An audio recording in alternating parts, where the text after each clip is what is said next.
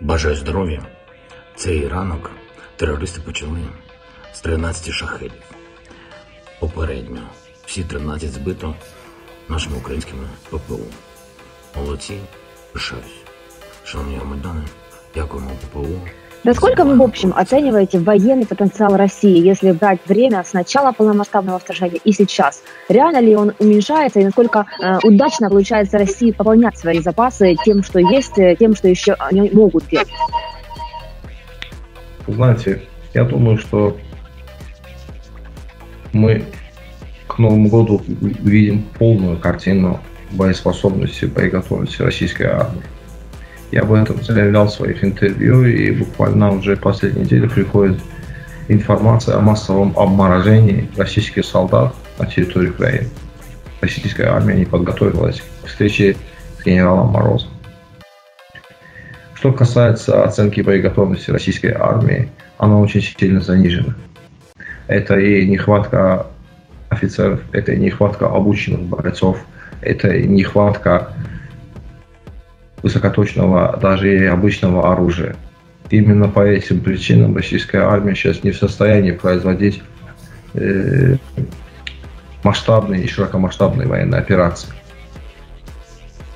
Такая организация, как российская армия, сейчас может силами ЧВК атаковать только э, город Бахмут и его окрестности. А, скажем так, вот перспектива Нового года и середины января мы увидим, как они выстояли схватки с генералом Морозом. У них очень много обмороженных, у них очень большие проблемы с этим. Они не подготовили армию к войне в зимних условиях. Вот знаете, интересно, что вместе со всем этим все же в России надеются на долгую войну, а там заявляют, что они готовятся долго воевать. Тогда за счет чего они готовятся долго воевать? Или это какие-то все, все тактики вместе, это и ракетные удары, и поле боя? О чем идет речь? Вы очень много внимания уделяете заявлениям политиков. Они что, должны сказать, что они проиграли, завтра заканчивают войну? Российская Федерация не в состоянии на период более 7-10 месяцев выполнять военные операции такого масштаба. Это, это прогноз очень неплохой, скажем так. Мы не можем, у нас нет беспилотников, которые летают на 50 километров и могут долго находиться в воздухе. Друзья, всем привет! Ну что идут откровения о второй армии мира. Оказывается, у них и беспилотников толком нет, и еще чего у них многого нет. Ну, есть у них иранские шахиды, которыми они бомбят, это правда. И вот, к сожалению, вот я сейчас к вам включаюсь из Одессы. В Одессе в большей части города света нет. Есть перебои с водой, ситуация непростая. Но э, непростая, но контролируемая. А вот в Крыму там просто какая-то неконтролируемая боговна. И пылает все и горит. И так жарко было этой ночью, что уже, наверное, можно бархатный сезон э, открывать, туристический. Ну, правда, туристы вряд ли приедут. Ну и в Мелитополе тоже горела казарма вражеская, и не просто казарма, база с большим количеством погибших у них там, потому что украинская армия есть и беспилотники, и хаймарсы, и ждет еще врагов много сюрпризов. Сейчас обо всем подробно, друзья, вы поставьте лайк, вы обязательно подпишитесь на канал. Многих людей сейчас нет электричества, просмотры падают, многим людям тяжело поделиться. Если у вас есть свет, если вы видите это видео, отработайте из-за тех, кто его сейчас увидеть не может.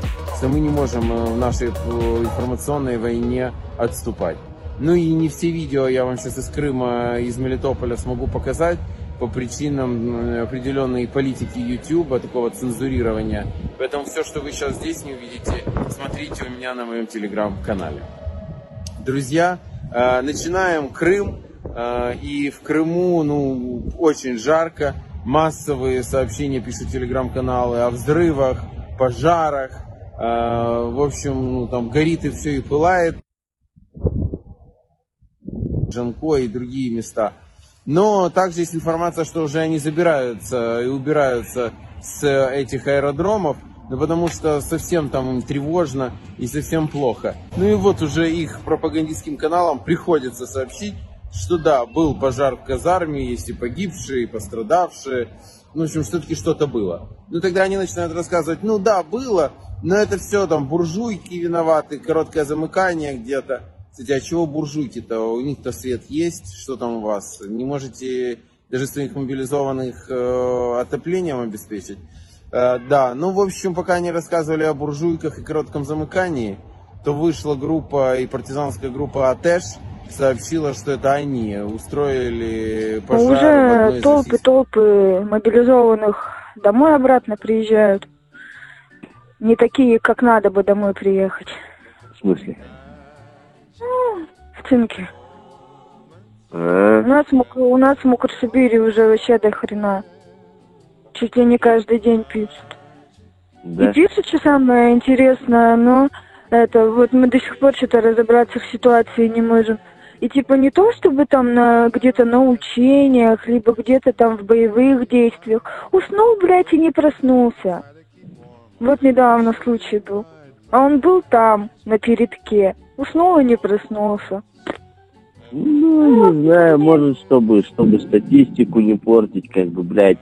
Сейчас скажу, что пиздец, все, все там здесь умрут, нахуй. И хуй кто пойдет больше. Они же там еще на декабрь собирают. Ну, это я тоже знаю, да. Но скажи, что прям мрут и все. Ну, как бы видишь, у меня, блядь, вот мы в Новосибе были, там кто в палатках-то ночевал, Ну. там, блядь, один, короче, себе вены вскрыл, второго, короче, порезали, третий от синьки сдох, четвертого трое в жопу выебали, нахуй. Ну, это я же знаю, мне Митя рассказывал.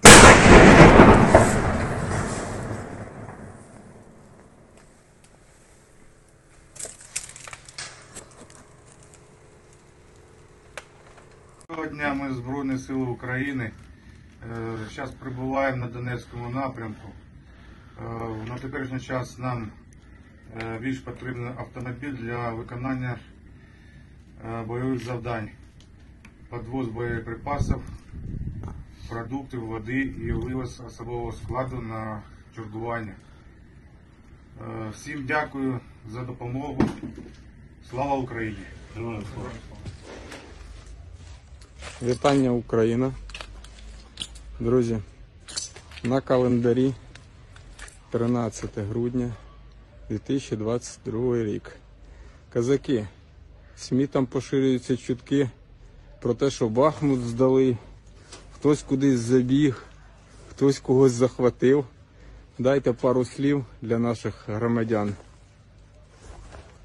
Ніхто нікуди не втік.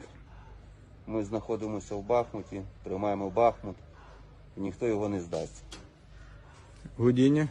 Ну а що говорити? Орки лізуть, ми їх стримуємо, б'ємо, але вони все одно лізуть і ми Бахмут не збираємося здавати. Друзі, велике прохання. Не дивіться там всяких псевдоекспертів, не лазьте по телеграм-каналах, не собирайте всякі там плітки. Є перше джерело. Хочете дивитися із військових журналістів, хто більш об'єктивно подає інформацію, це Юрій Бутусов. Або дивіться наших казаків, які із е, е, зони бойових дій дають там е, коротенькі релізи велике прохання. Не сійте паніку. Все буде добре, все буде Україна. Бахмут стоїть, Бахмут тримається.